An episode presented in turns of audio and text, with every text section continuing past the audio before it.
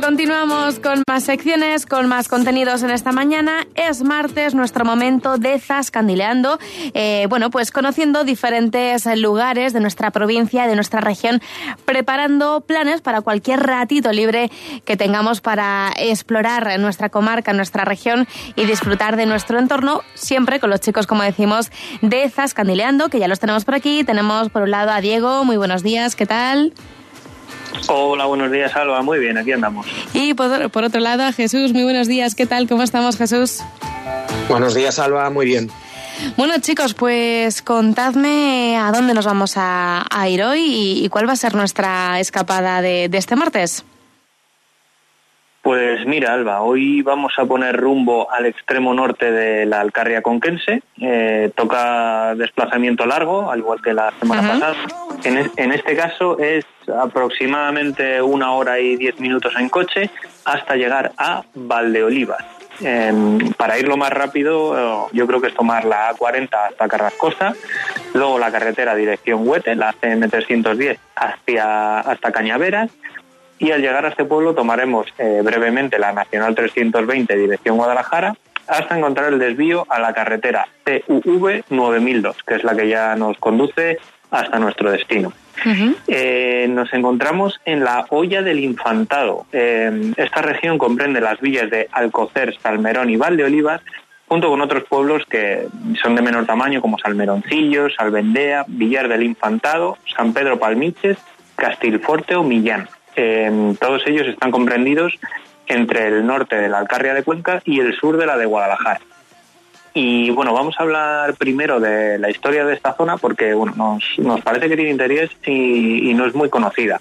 Vale. Eh, a ver, si tuviéramos que poner un punto de partida a la olla del infantado, habría que remontarse a la época de la Reconquista, concretamente a finales del siglo XI.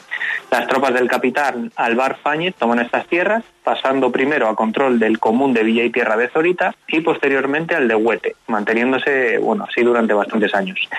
En 1154, el rey Alfonso VII dona a estas tierras a los obispos de Sigüenza, volviendo de nuevo a quedar en señorío real tras la conquista de, bueno, por todos conocido, de, de Cuenca, llevada a cabo por su nieto Alfonso VIII en el año 1177. La diócesis creada tras la victoria incluyó el valle del río Guadiela, que es donde, por donde está esta zona, ¿vale? Es en 1252, eh, durante el reinado de Alfonso X el Sabio, cuando se crea el señorío de todas estas tierras, eh, siendo nombrado desde entonces como Olla del Infantado fue recibido en donación por doña Mayor Guillén de Guzmán, eh, madre de Beatriz, hija de Alfonso X, reina de Portugal y heredera de todas sus propiedades. También recibió las villas de Cifuente Viana o Palazuelos, junto con más, más territorios del actual Guadalajara. Tras la muerte de Beatriz, hereda el señorío su hija Blanca, que es abadesa del monasterio de las Huelgas, eh, quien escoge vendérselo al infante don Juan Manuel, en efecto, el autor de la obra del conde Lucanor, en el año 1312. Y aquí viene el meollo. Eh, al no poder cumplir con los requisitos de la compra, Doña Blanca vende otro grupo de tierras heredadas, incluyendo eh, algunas pertenecientes al trato con don Juan Manuel, al infante don Pedro, hijo de Sancho IV de Castilla y María de Molina.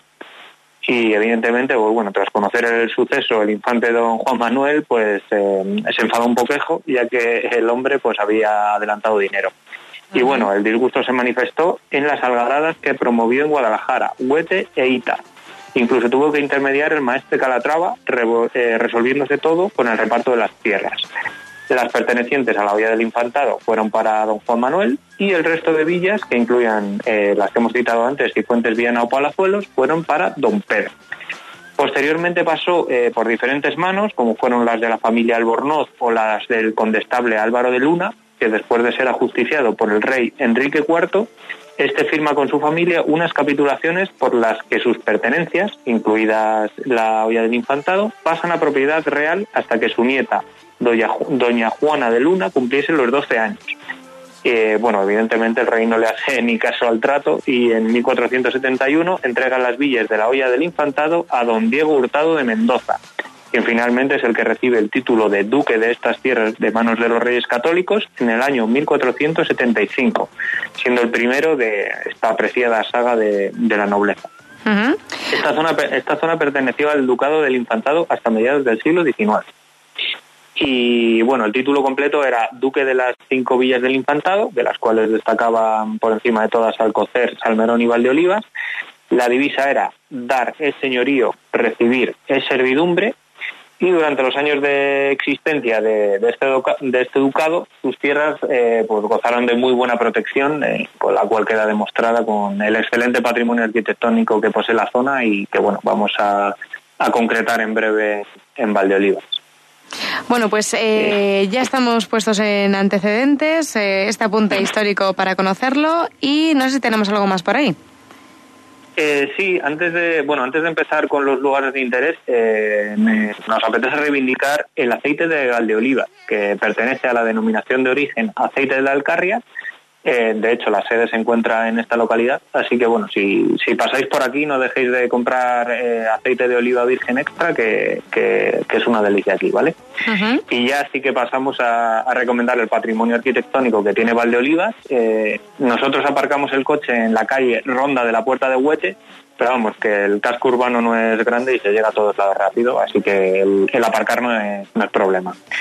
En las afueras del pueblo hay un pequeño parque que, alberga una hornacina con la imagen de San Cristóbal. Luego por la calle Romero Girón eh, vimos la primera casa blasonada, que es una de las varias que, tiene esta villa. Y lo siguiente que merece la pena comentar por cercanía es la Plaza Nueva, eh, que es sede del ayuntamiento. Eh, es un edificio bastante bonito, así con dos plantas porticadas que cuentan con, columnas y, vigas de madera. Y bueno, yo creo que esto ha sido un aperitivo porque ahora eh, le dejo a Jesús el, testigo para que llegue con el mayor tesoro arquitectónico de, de Valdeolivas, así que no me, no me enrollo más y que, Pues Jesús, tú nos dirás por dónde continuamos la escapada de hoy. Bueno, pues un poco como con el, plato fuerte de, Valdeolivas, que es eh, la iglesia. Es la iglesia parroquial de Nuestra Señora de la Asunción, que es de estilo románico y está catalogada como bien de interés cultural desde el año 1982. Esta iglesia ha sufrido diversas eh, remodelaciones a lo largo de la historia, aunque todavía quedan varios aspectos de su construcción original. En el exterior, eh, por ejemplo, podemos destacar diversos elementos como la torre de planta cuadrada que tiene cuatro cuerpos, siendo los tres, contando los tres superiores, con eh, cuatro lados con doble, doble arco apuntado. También es muy vistoso en este exterior el ábside semicircular articulado con haces de tres columnas. Una vez que entramos ya en, el templo, eh, bueno, pues yo creo que hay un punto que destaca sobre todo los demás, que es en la bóveda de cuarto de esfera que pertenece al ábside. Ahí nos encontramos una pintura mural eh, de época románica que representa al Pantocrator. Está rodeado por el Tetramorfos y flanqueado a cada lado por seis apóstoles. Eh, destacar que esta pintura estuvo oculta eh, durante varios siglos tras un retablo barroco. Y, bueno, la verdad que es, es, bastante impresionante entrar en la iglesia y ver, y ver esta, esta pintura. Es, como digo, bastante destacable. Mm, una vez que ya hemos visto el, templo, eh, seguimos dando un paseo por, por, lo que es la localidad y bueno, pues aquí eh, podemos destacar que hay bastantes eh, edificios que, en los que destaca su arquitectura popular con unas bonitas fachadas que cuentan con revocos de cal y yeso en distintos colores, contrastando además esto con los marcos blancos de las puertas y ventanas, con lo cual le, le da un aspecto bastante llamativo y agradable a las casas del pueblo. Llegamos a lo que es la, Plaza Vieja y aquí observamos eh, varios ejemplos de casas señoriales blasonadas y porticadas. Es uno de los espacios más, más recomendables de, la localidad. Una vez eh, salimos de esta plaza, continuamos nuestro recorrido por la calle Reja y Coronel y damos con el Arco de Molina, que es eh, una importante muestra de patrimonio civil de la localidad, que se llama así porque desde aquí se va a Molina de Aragón. Lo cruzamos y, llegamos a lo que es la, fuente de los Tres Caños. Tras esto, también podemos destacar que en, la localidad, en, la zona de las Eras Bajas, cuenta con tres molinos de viento. Y ahora ya vamos a tomar el coche para, dirigirnos a otro de los lugares destacados de, la localidad, que es la, la, ermita de San Quirico, que es uno de los patrones del pueblo junto a Santa Julita. hay que salir del núcleo urbano para tomar un camino de tierra em, y desde aquí se llega a, lo que es la ermita, que está en pendiente, está, está un poco elevada. Em, y bueno, desde aquí eh, lo más destacable, además de la, propia ermita, que es, que es muy bonita, es eh, las vistas que, hay de la localidad. Esto en, el blog hay bastantes fotos sobre de estas vistas, hay, hay alguna. Y, bueno, desde aquí ya digo que, son unas vistas eh, bastante destacables. Y hasta aquí nuestra, nuestra visita a esta localidad. Bueno, pues esta ha sido, nuestra parada en Valdolivas y bueno, pues hay que decir también que podemos aprovechar esta ruta para ver eh, seguramente pueblos de alrededor. Esta vez me ha sorprendido, es un pueblo que no conozco, me lo apunto también en la agenda para próximas escapadas, así que imagino que podremos aprovechar el día y hacer alguna pequeña rutita por, por los alrededores, ¿no?